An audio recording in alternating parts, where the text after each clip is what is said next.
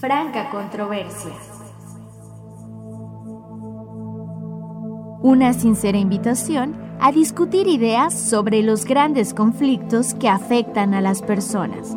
El miedo, la angustia, la inseguridad, el cambio climático, el trabajo, el dinero, el futuro. Los invitamos a compartir ideas en busca de respuestas. Bienvenidos. Cuenta una leyenda japonesa que hace mucho tiempo un emperador se enteró que vivía una bruja muy poderosa capaz de ver el hilo rojo del destino y la mandó traer ante su presencia. Cuando la bruja llegó, el emperador le ordenó buscar el otro extremo del hilo que llevaba atado al meñique y que lo llevara ante la que sería su esposa. La búsqueda los llevó a un mercado donde estaba una pobre campesina con una bebé en brazos. Al llegar, se detuvo frente a ella e invitó a que el emperador se acercara y le dijo, aquí termina tu el emperador enfureció creyendo que era una burla. Empujó a la campesina quien tenía a su hija en los brazos, provocando que la bebé se hiciera una herida en la frente. Luego ordenó a los guardias que detuvieran a la bruja y le cortaran la cabeza. Muchos años después, cuando el emperador debía casarse, su corte le recomendó que desposara a la hija de un general muy poderoso, y este accedió. Cuando llegó el día de la boda, ella entró al templo con un hermoso vestido y un velo que cubría totalmente su rostro. Al levantarle el velo, vio por primera vez que este hermoso rostro tenía una cicatriz en la frente. Era la que él mismo había provocado al rechazar su destino años antes. Así, las dos personas unidas por el hilo rojo están destinadas a ser amantes, independientemente de la hora, el lugar o la circunstancia. Por tanto, este cordón mágico se puede estirar o enredar, pero jamás romper. Para franca controversia, Nancy Fonseca.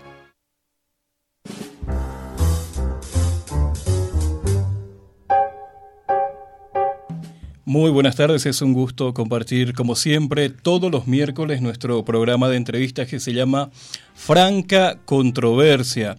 Hoy recibimos el programa con la historia del hilo rojo.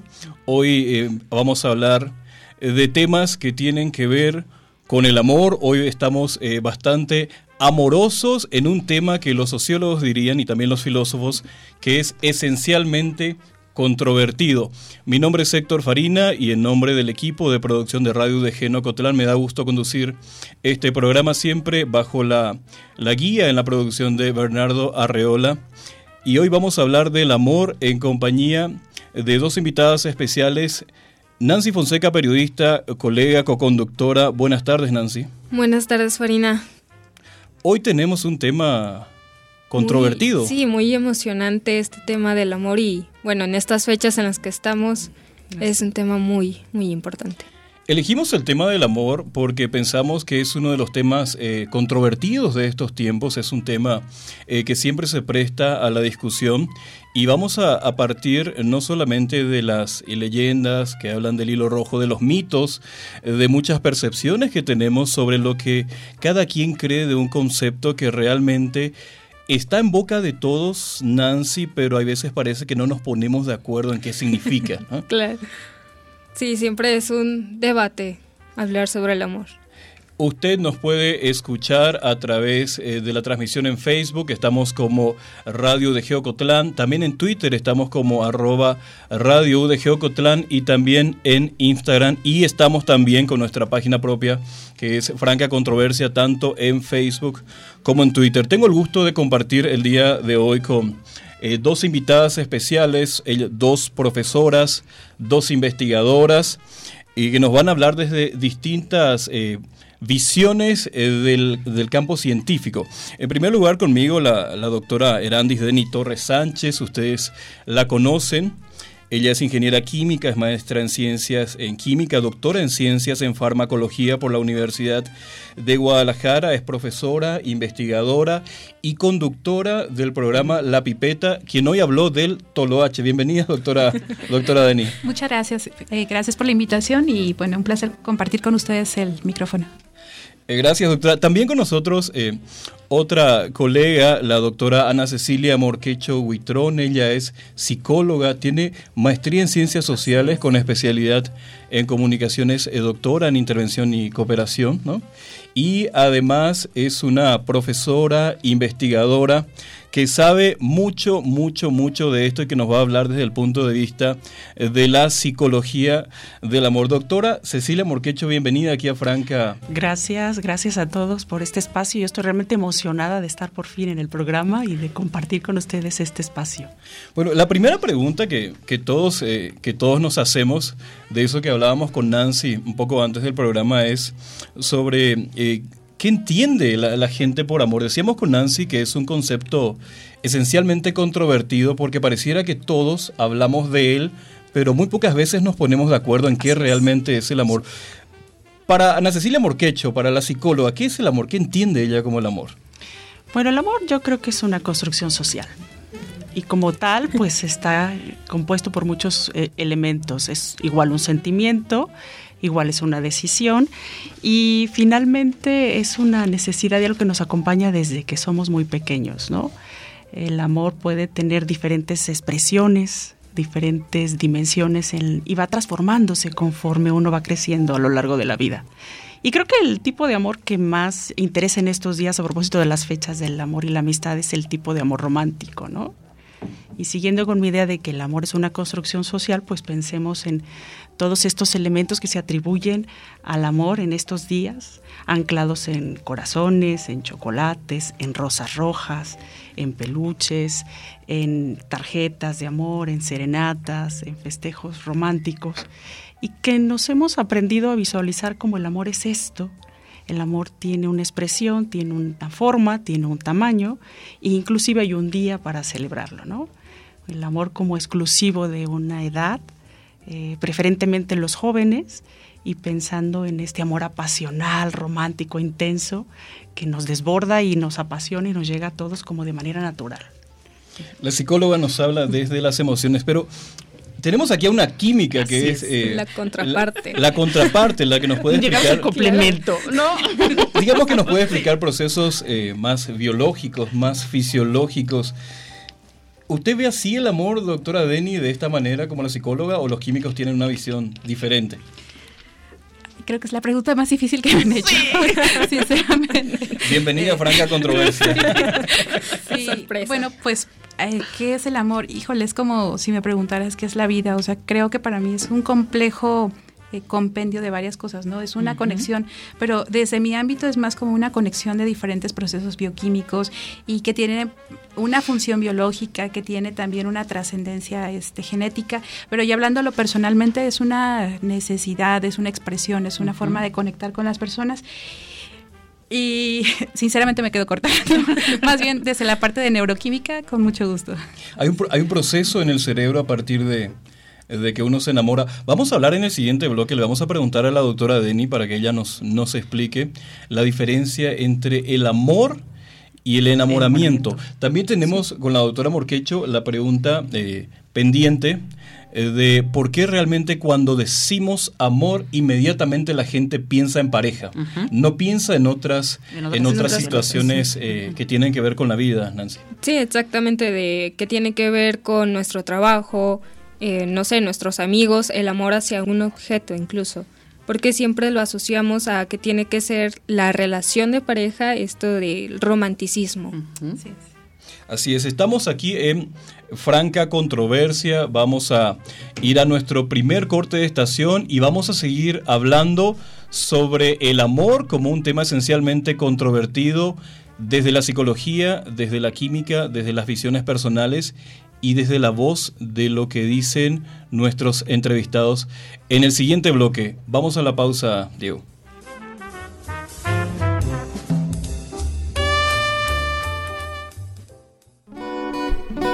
No te despegues. Estás escuchando Franca Controversia.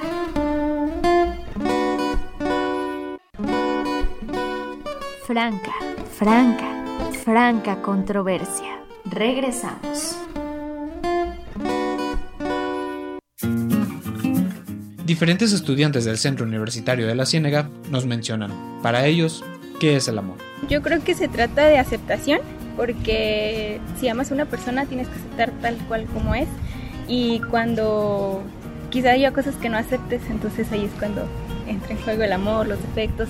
Entonces cuando escoges una pareja, en ese caso hay cosas que puedes aceptar y cosas que no, entonces ahí sí decides amarla o no.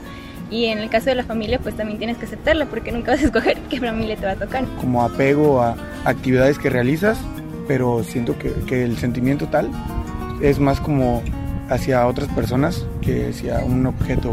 Mm, para mí el amor es el sentimiento más bonito que hay porque compartes con la gente que amas lo que tienes. Creo que se trata de compartir, más no de depender de alguien o de algo.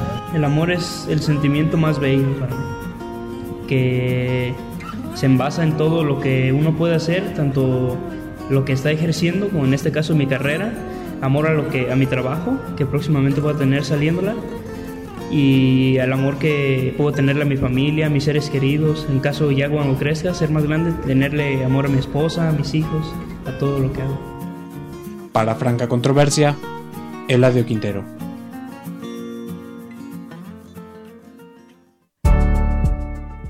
Algunos profesores del Centro Universitario de la Ciénega nos contaron, para ellos, qué es el amor. Para mí el amor es lo más importante y es el sentimiento más fuerte que mueve a todo lo demás y a todas las emociones que el ser humano siente.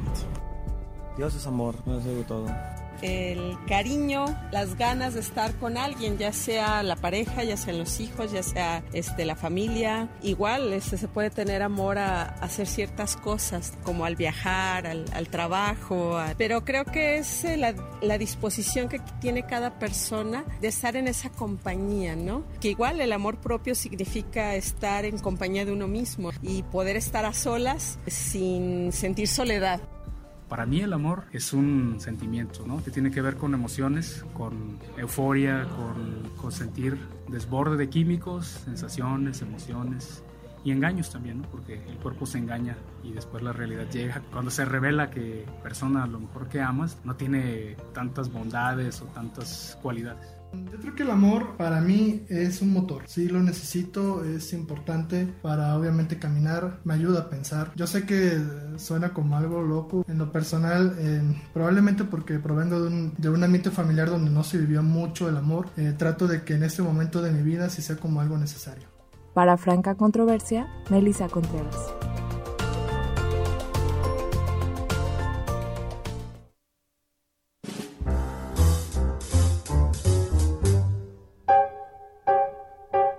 Franca controversia aquí por Radio Universidad de Guadalajara en Ocotlán. Estamos hablando hoy sobre el amor. Nos pusimos nosotros mismos un título bastante provocador que es el amor en los tiempos de Internet. Elegimos Internet haciendo un poco esa metáfora con el libro de García Márquez, El amor en los tiempos del cólera. Escuchábamos distintas opiniones, distintas visiones sobre, sobre lo que la gente piensa que es el amor, eh, Nancy.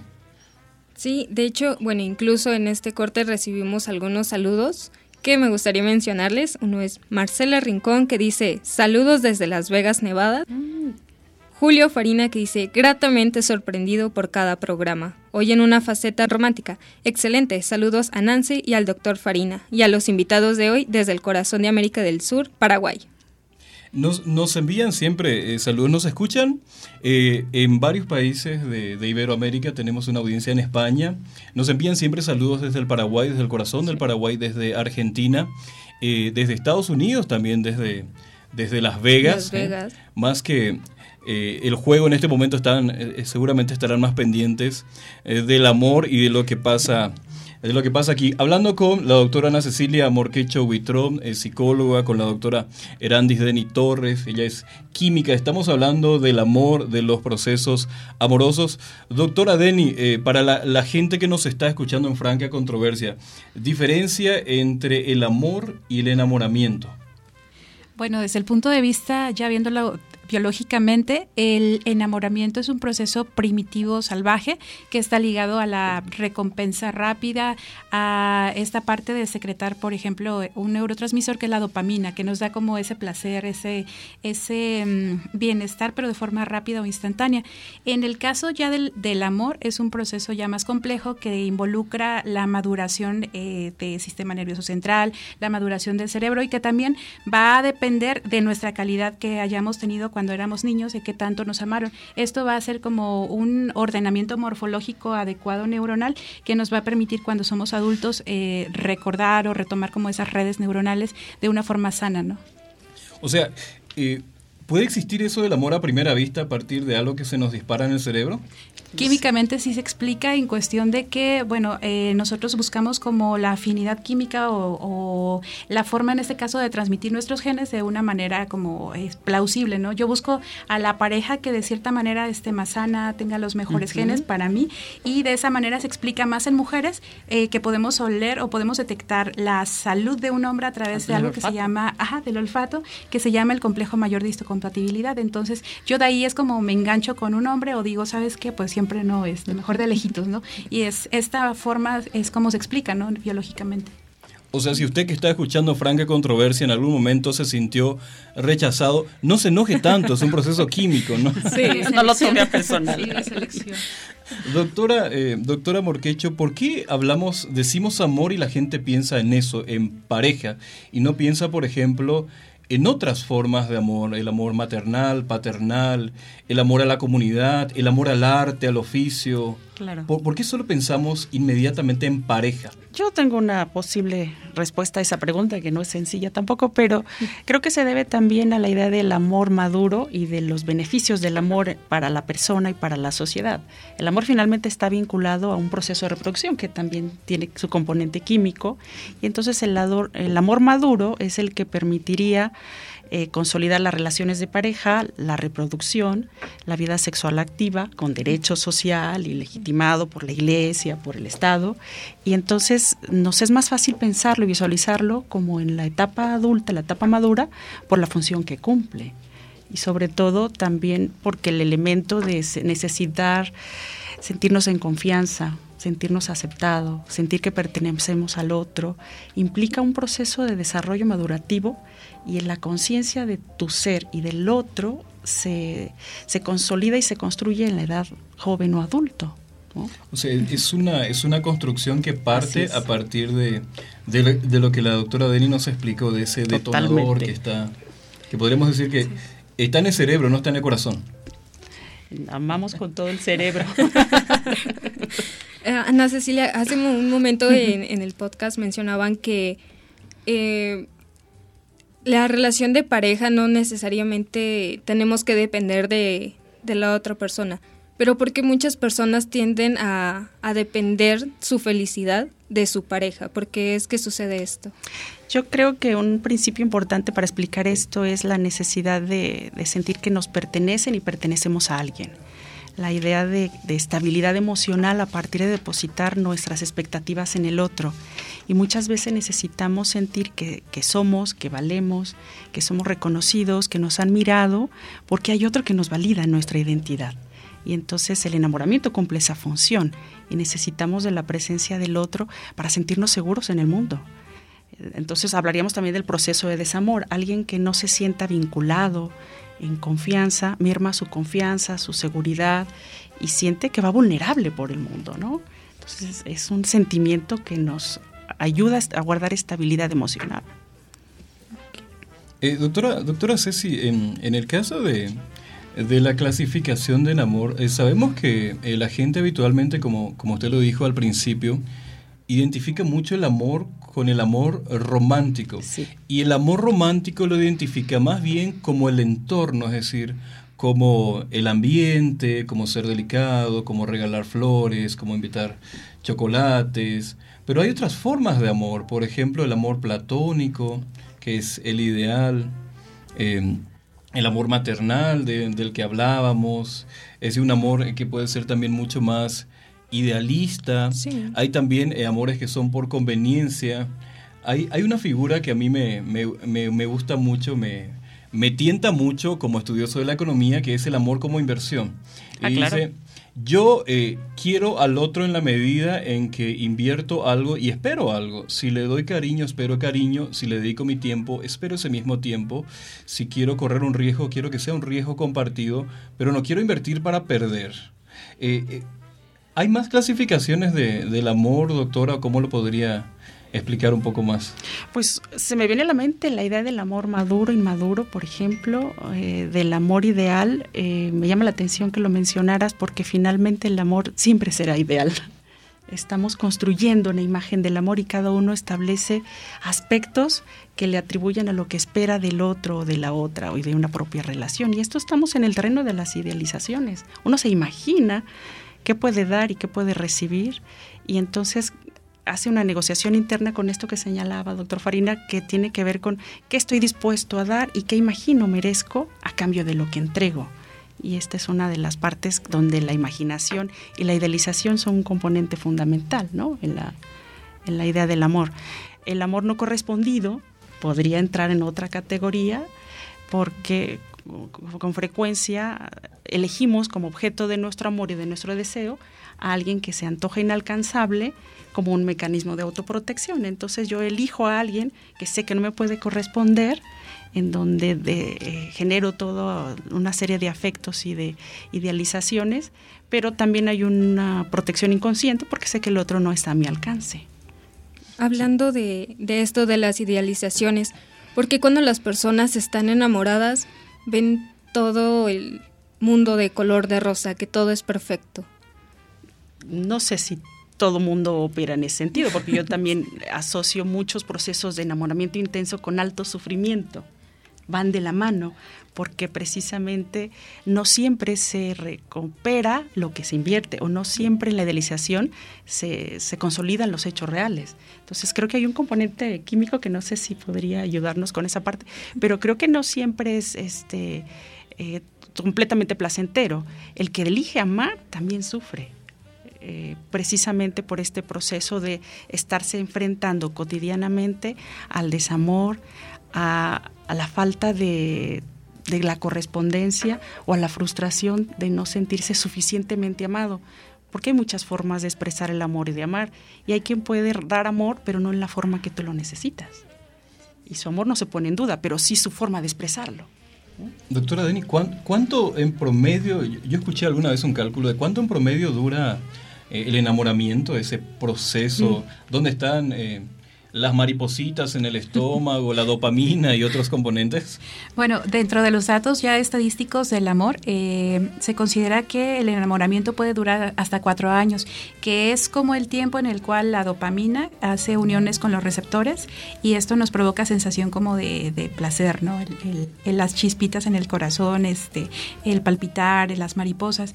Y después de los cuatro años, por un proceso biológico, los receptores se pierden la sensibilidad a la dopamina y va bajando como este tipo de, eh, de respuestas ¿no? ante la persona que, que amamos.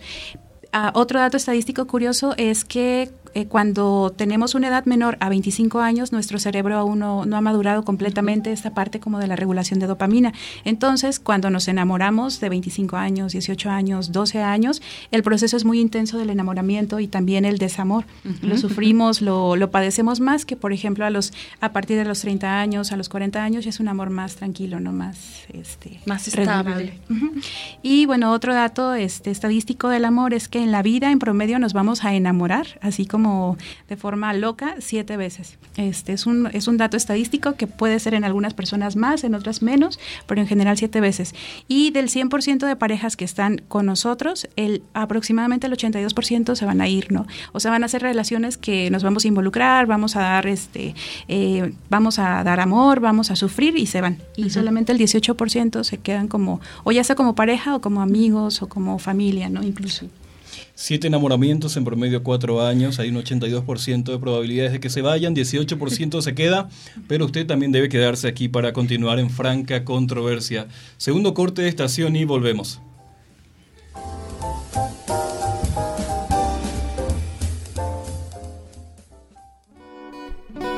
Regresamos. Franca controversia. Estás escuchando franca controversia.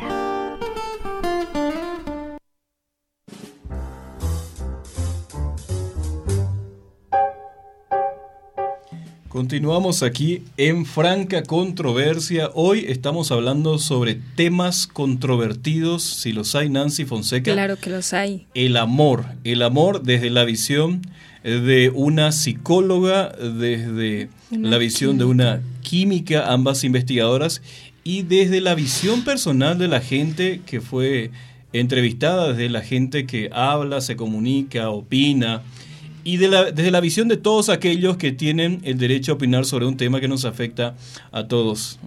Así es.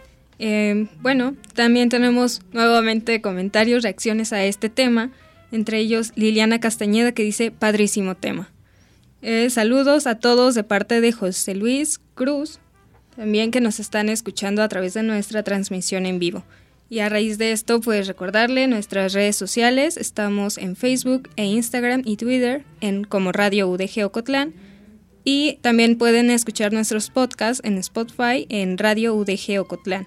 Recordarles también Facebook e Instagram como Franca Controversia y nuestros teléfonos 92 56 019 o LADA sin costo al número 800 633 8100. Sí, aprecio de siempre para la doctora Liliana Castañeda. Saludos, que, eh, debería pasar por aquí un día a explicarnos un poco esa crítica que ella tiene hacia el amor romántico. También hacia nuestros colegas de los tres eh, marqueteros que nos están escuchando. Habría que sentarlos también a ellos aquí en el banquillo de los acusados y preguntarles por qué hicieron del amor una cuestión mercadotécnica. es decir, ¿Por qué venden tanto la idea del amor? ¿Cómo nos venden esa idea? Habría que preguntarle aquí a, Francisco, al amigo Paco, que son sus temporadas precisamente eh, del otro lado. Pero eh, preguntábamos recién en corte, eh, estábamos hablando con la doctora Ceci Morqueche, con la doctora Erandis Deni Torres sobre si el amor realmente es para toda la vida, es para siempre, debe durar para siempre el amor o esa es una idea de antaño que ya tendríamos que ir revisando. Bueno, la capacidad de amar la tendremos toda la vida y la forma de amar también se transforma. Si hablamos del amor que se corresponde entre dos personas y si dura para toda la vida dependerá de la pareja, porque yo creo que el amor es una decisión y si tú decides que funciona, pues construyes, no es algo que se da para de una vez y que queda para siempre. El amor en el matrimonio, por ejemplo, una relación de pareja, tendría que asumirse como un proceso de transformación, donde se va cambiando y se tiene que ir adaptando a las nuevas circunstancias. Por ejemplo, no es lo mismo el enamoramiento en la primera etapa de un noviazgo o el amor después de haber tenido tres, cuatro, cinco hijos o tener 15 años conviviendo en la misma casa. Pero si se decide amar, pues se encuentran nuevos componentes para construir el sentido de la relación y construir una negociación que, beneficie y que dé seguridad y confianza a los que están en él, ¿no? Entonces depende de si la pareja elige y decide sentir amor para toda la vida. Claro, hablando de esta capacidad de que todos podemos amar, este es un tema que es como complicado, ¿no? Pero las personas pueden enamorarse únicamente de una persona o pueden enamorarse incluso de, de más personas, hablando de este tema de los poliamorosos, por un ejemplo. Bueno, de la química. químicamente posible eso. Es químicamente posible. bueno, al respecto, hay, hay uno de mis autores preferidos este, que, les recomiendo mucho si les interesa este tema. Él es un neurofisiólogo, es el doctor Eduardo Calixto.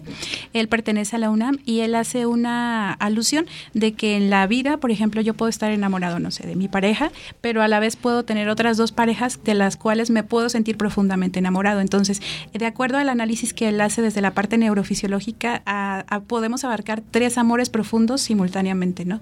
Y uno es es un amor que va más enfocado a la parte erótica, otro más es enfocado a la parte de, del vínculo emocional y el otro es enfocado un poquito más como a la parte de, convivencia, ¿no? De amistad. O sea que eh, esa idea de que solamente debe estar todo en un plano y para siempre, digamos que... Lamento decirles que de, de la parte de neurofisiología no. Eh, Daniela Herrera, que es otra, otra colega periodista que suele conducir aquí con nosotros, nos, nos hizo una pregunta, nos dijo que no se acabe el programa sin que pregunten. Tiene que ser primordial.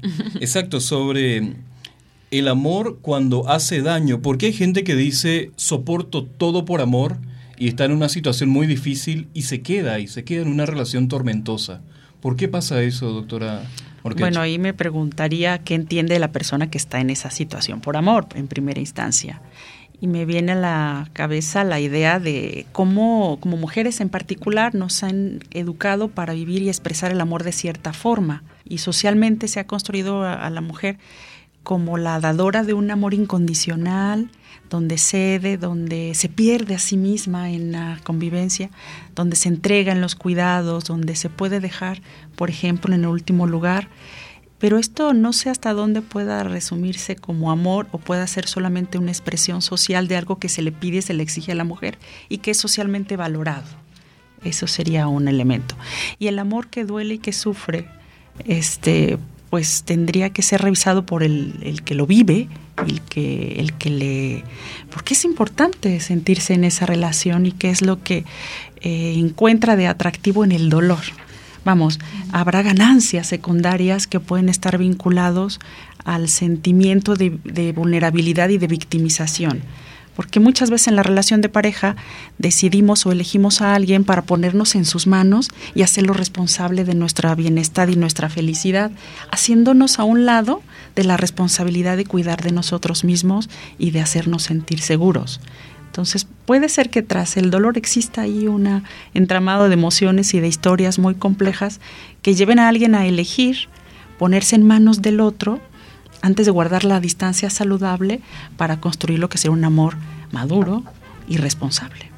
El filósofo alemán eh, Federico Nietzsche, que ustedes saben que era eh, un gran ateo, que era un ateo radical y que tuvo un amor eh, realmente desmesurado por una rusa nórdica, Lobom Salomé, él decía algo curioso, decía, en realidad no es que usted esté enamorado de mí, usted lo que tiene es un vacío de amor y cree que yo lo voy a llenar y que lo voy a llenar para toda la vida. Exactamente. Es así, puede, ser que en este caso haya, digamos, una sensación de vacío que haga que la gente no quiera irse pensando que la otra persona lo llena con amor. Claro, y ahí volvemos a la idealización del amor y del otro. Y bueno, los medios masivos de comunicación, las redes sociales nos han invitado a pensar que el, el objeto de nuestro deseo, de nuestro amor, tiene que ser alguien casi inalcanzable, perfecto, hermoso, eh, exitoso, eh, no sé, alguien dotado de tantas categorías casi imposible de existir ¿no? en este mundo. Y que pues es el, tipo de, persona de la que debemos de enamorarnos aunque sea inalcanzable. Exacto. Doctora Deni eh, tendríamos que revisar un poco nuestro concepto del amor en este en esta en esta visión de construcción social donde el amor es uno para toda la vida de una manera porque nuestros procesos químicos dicen otra cosa. Así. Bueno, retomando la parte de por qué, cómo se explica, ¿no? Esta parte del amor en procesos dolorosos o en, ah, ¿cuál era la pregunta? Como en procesos de toxicidad. Sí, de, más o menos cuando uno se siente mal, una, relación dolorosa, tóxica, pero, uno sigue, y no, no se va de ahí. Bueno, sobre este tenor, pues puede haber dos posibles explicaciones. Eh, el primero, en la fase del enamoramiento eh, hay una de las de los neurotransmisores que es la dopamina. La dopamina cuando comienza a interactuar en la sinapsis, en este caso de las neuronas, lo que hace es se une a unos receptores que se conocen como D2, D3 y D4 y ya está comprobado que cuando cuando hay activación de estos receptores, disminuye la lógica y disminuye también como nuestra capacidad de raciocinio, razón por la cual podemos ver como conductas inapropiadas y seguimos como enganchados, ¿no? Otra posible razón es también, eh, esto es medio perverso, pero bueno, se sabe que es el efecto casino. Y el efecto casino tiene que ver mucho, por ejemplo, con te doy un estímulo, te doy amor, te doy cariño y luego te lo quito, ¿no? Y este proceso como de te doy y luego quito el estímulo y te doy y luego quito el estímulo, hace que hagamos esa dependencia o esa adicción a justamente a la dopamina y estemos como enganchados, ¿no? Como querer ahí seguir con la persona a pesar de que no es adecuado para nosotros. Como, las personas que consumen eh, droga y se sienten mal cuando pierden el efecto y cuando les falta algo y buscan otra vez el estímulo. Buscan consumirlo. en el casino, en el casino realmente cuántas veces ganamos y cuánto perdemos. Perdemos más de lo que ganamos, pero ahí estamos, ¿no? Invirtiendo. Inclusive en psicología se habla de la adicción a las personas tóxicas. Hay gente adicta a personas tóxicas para ellos. Estamos hablando del amor en franca controversia, estamos hablando de distintas visiones amorosas del amor romántico, el amor como inversión, estamos hablando también de el efecto casino, estamos hablando de toxicidades y vamos a continuar hablando de eso en un tema que es esencialmente controvertido aquí en franca controversia.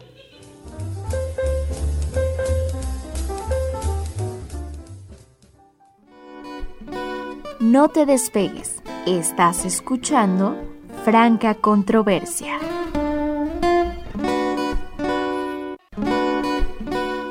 Franca, franca, franca controversia. Regresamos.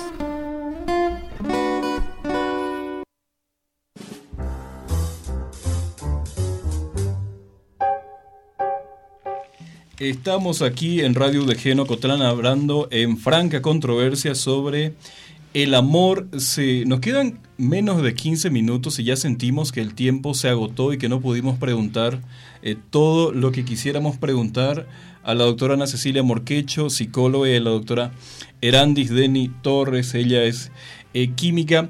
Tenemos eh, muchas, muchas dudas, muchas preguntas, mucha gente opinando, nos dice Jesús eh, Padilla Fraustro, el amor es un proceso adaptativo de tolerancia y respeto mutuo. ¿Así es, eh, Nancy? Así es, y también está uno de Paco Drama que dice, yo amo al doctor Farina. ¿Ustedes creen que es amor real? Saludos. Yo creo que eso, e, eso lo puede responder un psicólogo seguramente.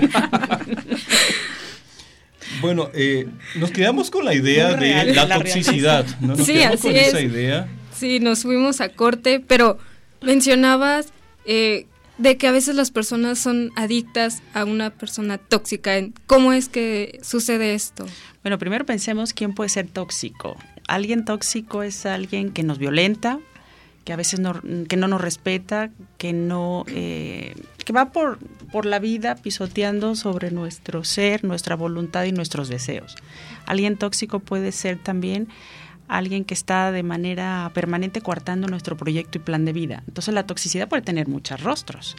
Eh, encontramos a veces eh, relaciones de pareja donde se caracterizan por esta relación amor-odio, te acepto, te rechazo, siguiendo con la metáfora de, del principio del casino, pero desde la psicología encontramos elementos más complicados porque muchas veces en una relación que no es adecuada donde ya se, invirtió un tiempo en la pareja, donde ya me casé y entonces no quiero dar eh, señal de que he fracasado o de que tengo un hijo con él o con ella y entonces tengo que mantener la relación. Entonces te mantienes buscando cuidar la imagen social y asegurando que tu relación funcione, aunque realmente en la intimidad hay real maltrato, hay dolor y hay violencia. Hay gente que entonces se aferra a construir una versión del otro que no existe y lo idealiza atribuyendo explicaciones a sus conductas violentas o al maltrato y entonces lo justifica y está imaginando que tras esas prácticas violentas son expresiones del amor. Sí.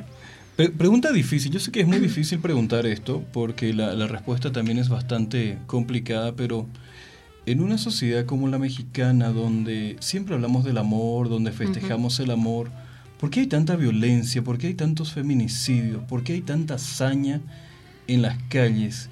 Eh, ¿Estamos haciendo mal algo en, nuestro concepto del amor? Por eso lo que vemos en la calle, lo que vemos en internet es mucho odio, mucha intolerancia. Completamente.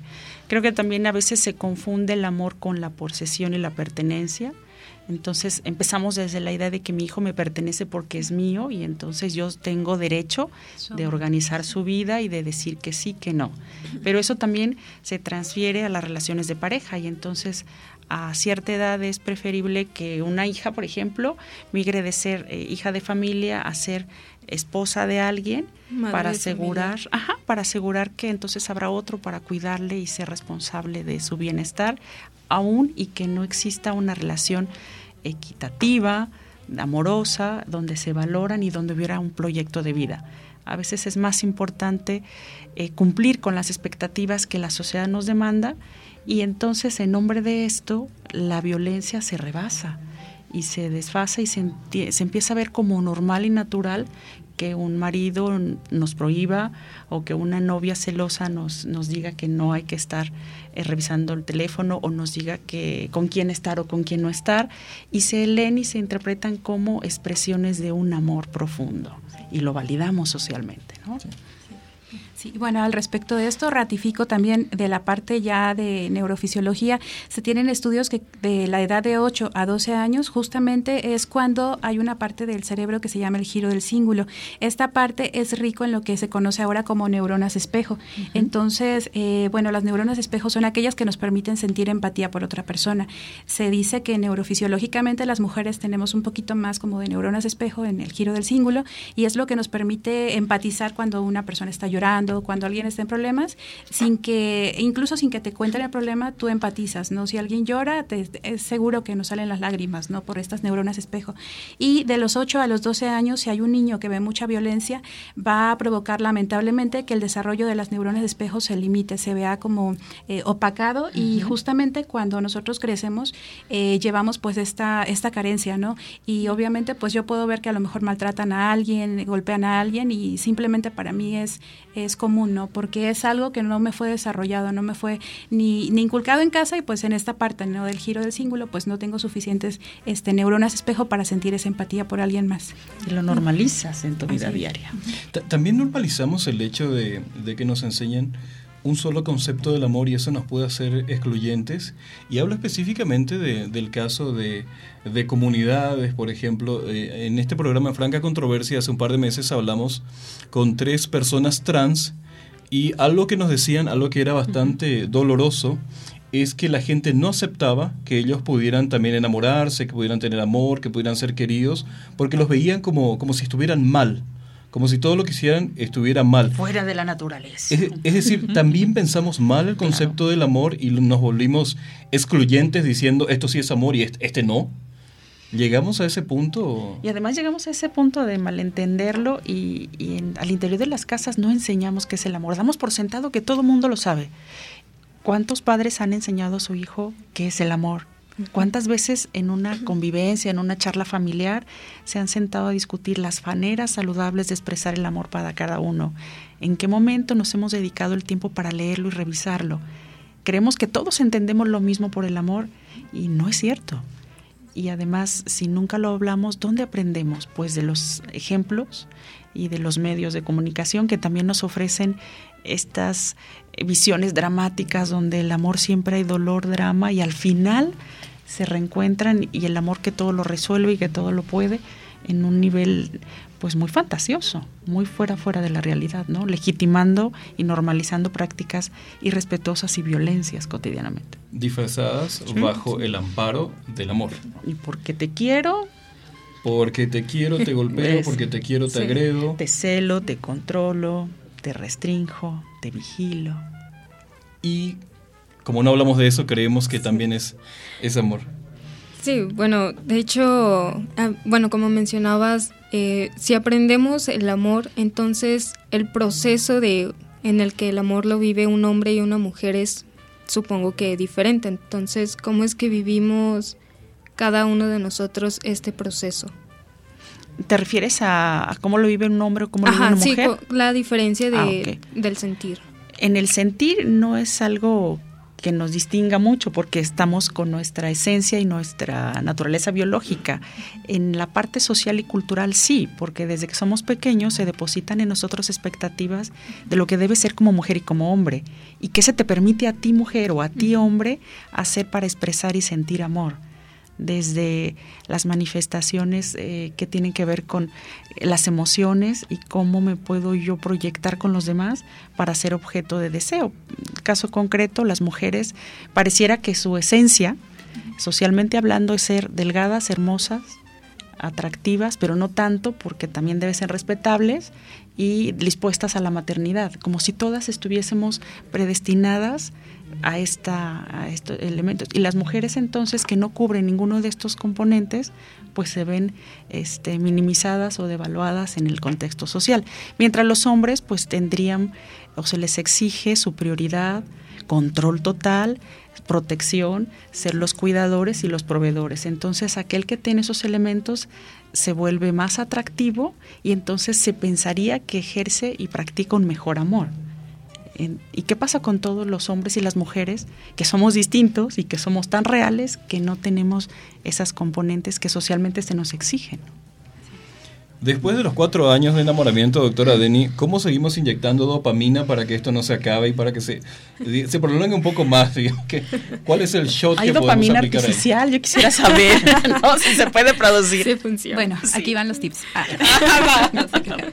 Eh, bueno, prácticamente después de los cuatro años no se aconseja psiquiátricamente continuar como con la fase de enamoramiento porque ya Ujú. estamos tendiendo a, a procesos ya esquizofrénicos, ¿no? Sino Incluso. ya tendríamos que que el amor se vuelva estable y entonces hay un proceso de seguridad y de confianza. Sin embargo, sí hay tips. Este, bueno, el primer tip eh, para las mujeres, eh, para mantener como este vínculo de amor, ya no de enamoramiento con una pareja, eh, se considera incrementar el vínculo o los apegos. ¿Por qué? Porque los apegos lo que van a hacer es que fortalezcamos la síntesis de otro, otro, es una hormona que se llama oxitocina y la oxitocina lo que va a hacer es como apegarnos, ¿no? A una persona. Entonces, ¿cómo incrementar la oxitocina? A través de abrazos, a través, por ejemplo, más que de besos, es como de las miradas, ¿no? Con tu pareja. Eh, también es de sincronizar la respiración, dar un abrazo y sincronizar, perdón, la frecuencia cardíaca con tu pareja. O sea, quedarte un ratito apapachándolo, ¿no? Eh, el sexo también, a través de los orgasmos, Vital. este, liberamos oxitocina, sobre todo en este caso las mujeres, y también, pues obviamente, de sentirnos eh, validados por la pareja. Eh, una cosa, por ejemplo, es que a lo mejor me abraces, que me des besos o que tengas sexo conmigo, pero si no hay como validación o no hay como interés hacia mis problemas, hacia lo que estoy viviendo, eh, el vínculo de se rompe, o sea, la oxitocina se, se, se interrumpe ¿no? en este proceso. Y bueno, otro, otro tip también es como esta parte ¿no? de la cercanía, ni tan tan ni muy muy, ¿no? O sea, ni tan cerca ni tan lejos, ¿no? Hay que tener como un equilibrio moderado en esta parte. Y eh, esa parte, ¿no? También como de eh, despertar en la otra persona como el respeto, el empoderar, eh, el empoderarse a uno mismo, sobre todo también esa parte. Son los que recuerdo. Dice Julio Farina, una consulta. ¿Cuándo es el desamor? ¿Es porque se volaron todas las mariposas? También dice Mari Muy Sánchez, bueno. muy atinadas las intervenciones de las doctoras, excelente tema. Gracias. Mu- mucha repercusión hoy. Nos quedamos con ganas de seguir haciendo preguntas, de seguir hurgando en temas que son esencialmente controvertidos, pero en los dos minutos que nos quedan, tenemos que repensar lo que creemos que es el amor, doctora Ceci, ¿es así? Sí, y como una situación muy personal. Yo creo que hay que decidir amar, pero hay que decidir cómo queremos amar, empezando por nosotros mismos. Y suena cliché, pero finalmente tendríamos que aprender a conocernos y a construir un propio proyecto, enamorarnos de nosotros, y entonces lo demás es más sencillo, ¿no? Si tú puedes eh, conocer tu propia necesidad y versión del amor y defenderla, construir la tuya. Doctora Deni, eh, ¿repensamos el amor desde la química? Claro que sí, bueno, ya como parte prioritaria, ¿no? El amor pues nos, nos amensa en ciertas etapas en el enamoramiento, pero ya cuando es un amor maduro también nos favorece que haya una neurogénesis, es decir, estimula la síntesis de nuevas neuronas, en este caso de nuevas conexiones. Entonces es como un plus, ¿no? Un beneficio. Un amor maduro y estable. Do- doctora Ceci, gracias por venir a Franca Controversia. Gracias, la pasé genial. Doctora Deni, eh, muchas gracias por estar aquí. Gracias la, a ustedes. la seguimos siempre en la pipeta todos los miércoles a las 3.30. Nos estamos yendo de Franca Controversia por el día de hoy, Nancy Fonseca. Por el día de hoy. Eh, recordarles, Facebook, Instagram y Twitter estamos como Radio UDG Ocotlán, un radio para todos y todas. Nuestros teléfonos 92 56019 o Lada sin costo al número 800-633-8100. También estamos en Facebook e Instagram como Franca Controversia. Mañana a las 10 de la mañana no se pierdan el programa especial de los tres marqueteros con eh, Francisco García Cervantes, nuestro querido amigo Paco Drama, quien nos acompaña hoy desde el otro lado del vidrio aquí en, en la cabina. Van a hablar de los Oscars y van a hablar también de la mercadotecnia del amor. Es decir, más o menos lo que hoy nosotros tratamos de explicar, ellos nos van a explicar cómo se vende, cómo, cómo se hace. Gracias al equipo de producción, gracias a Bernardo Arreola, a- en la producción a Diego Barba, en los controles. Que tengan buenas tardes y que se reinventen en el amor.